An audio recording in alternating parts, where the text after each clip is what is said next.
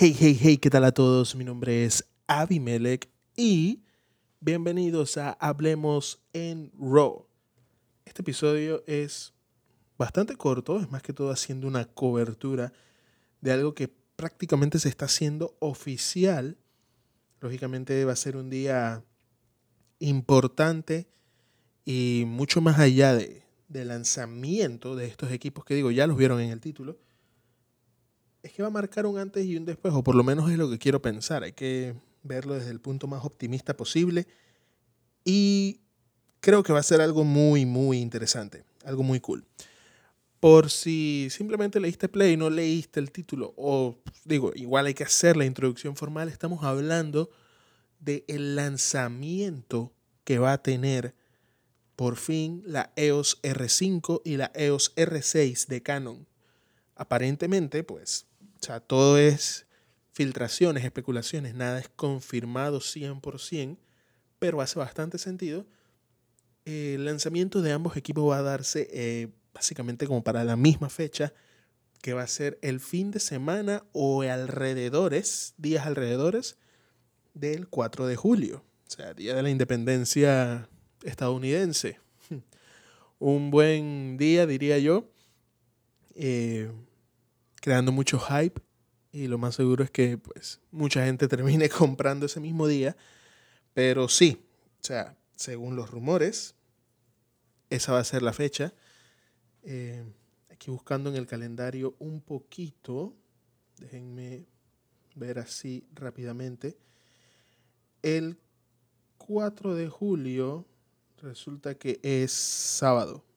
O sea que estamos hablando que podría ser entre jueves 2 a lunes 6 tal vez, aunque siento yo que sería entre del 2 al 4. Puede ser domingo también, puede ser el 5 de julio. Y esto, como les dije al inicio, marca un antes y un después. O por lo menos es la forma en la que lo quiero ver. Ya que por lo menos la R5 puntualmente está marcando o está debutando en el mercado especificaciones que no habían en esta línea de cámaras. Obviamente hace falta ver qué precio va a ser el que por fin tendrá, pues ha habido especulaciones, ha habido rumores, ha habido inclusive falsas filtraciones que después se han desmentido. Así que ese tema pues realmente hay que ver.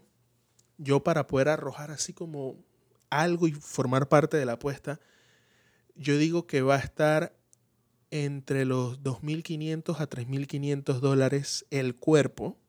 Creo que es un precio competitivo, un precio justo. Había por ahí rumores que salían que en una tienda de Australia la habían puesto como por 7.000, no me acuerdo. También es que estaba en dólares australianos, pero era un precio absurdo. Y bueno, fue rápidamente desmentida. Entonces, realmente no sabemos cuánto vaya a costar, pero sí sabemos que está trayendo unas especificaciones que no se habían visto antes en el mercado. Y digo que marca un antes y un después porque no nos llamemos engaño. O sea, si se ponen a ver las cámaras actuales, sea DSLR o sea mirrorless, básicamente todas las marcas te ofrecen lo mismo. Claro, la diferencia pues estará en los procesadores, en cómo, pues sí, cómo procesa la imagen, cómo te la entrega en crudo, em, tolerancia a los ruidos, algunos tendrán mejores autofocus que otros, pero básicamente consigues hoy en día tanto Nikon como Fuji como Sony como Canon, pues un 4K a 30 frames por segundo, 24 frames por segundo, un 1080 a 120 frames. Eh, algunas te marcan 1080 a 240, por lo menos la Fuji tiene una que está súper buena con esa, esas especificaciones. Pero si se ponen a ver, básicamente son lo mismo. O sea, realmente tú terminas escogiendo es la marca que más te atraiga, la marca con la que más te sientas eh, confiado, la que te dé el resultado que realmente quieres. Pero si te pones a ver con cabeza fría, tú puedes sacar el resultado a nivel de especificaciones con cualquier marca entonces, sí, digamos que todas están a la par. Y estas nuevas especificaciones que va a traer la EOS R5 no las tienen las otras marcas, o por lo menos no ahorita anunciadas. Por eso es que digo que va a ser un antes y un después, porque quiere decir que, o sea, este mismo año, o a más tardar el otro año, ya vamos a ver una EOS R5, por así decirlo, en Sony, en Fuji y en Nikon. Entonces, bueno, en Panasonic también, ¿por qué no? Y eso es lo que yo digo. Esto va a ser muy, muy interesante. Todavía no ha salido ese detallito característico de las Canon que tienen un montón de especificaciones brutales que tú te quedas wow. Y después es como que, ah, ya la, ¿por qué hicieron esto? ¿O por qué no agregaron esto? Pareciera que podríamos decir que esta es la cámara perfecta traída por Canon, pero, pero bueno, o sea, simple y sencillamente está presentando un producto muy bueno, unas especificaciones muy locas para los que eh, no están en, al detalle, pues al día. Está brindando un 8K con su sensor completo y con autofocus. Adicional a eso, tienes video en RAW, lo cual está impresionante. Y tienes 4K a 120 frames por segundo, lo cual está sumamente genial, pues porque, digo, la mayoría eh, de los que estamos de lleno en esta industria hacemos nuestro contenido en 4K. Y sí, cuando viene la parte en slow-mo, pues grabamos en 1080 y después en post lo subimos a 4K, pero se nota el cambio, pierdes eh, pues calidad, eh, nitidez, definición, pues entre el 4K y el 1080, no es una diferencia abismal, pero, pero se nota y para el ojo entrenado, pues lo notas. Pero digo, es la solución que tenemos en el momento. Ya brindar 4K a 120 frames por segundo es como lo que estábamos esperando muchas personas.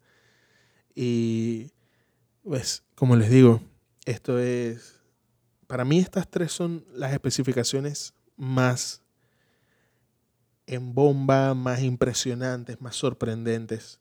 El 8K full frame con autofocus, la capacidad de video en RAW y pues el 4K en 120 frames.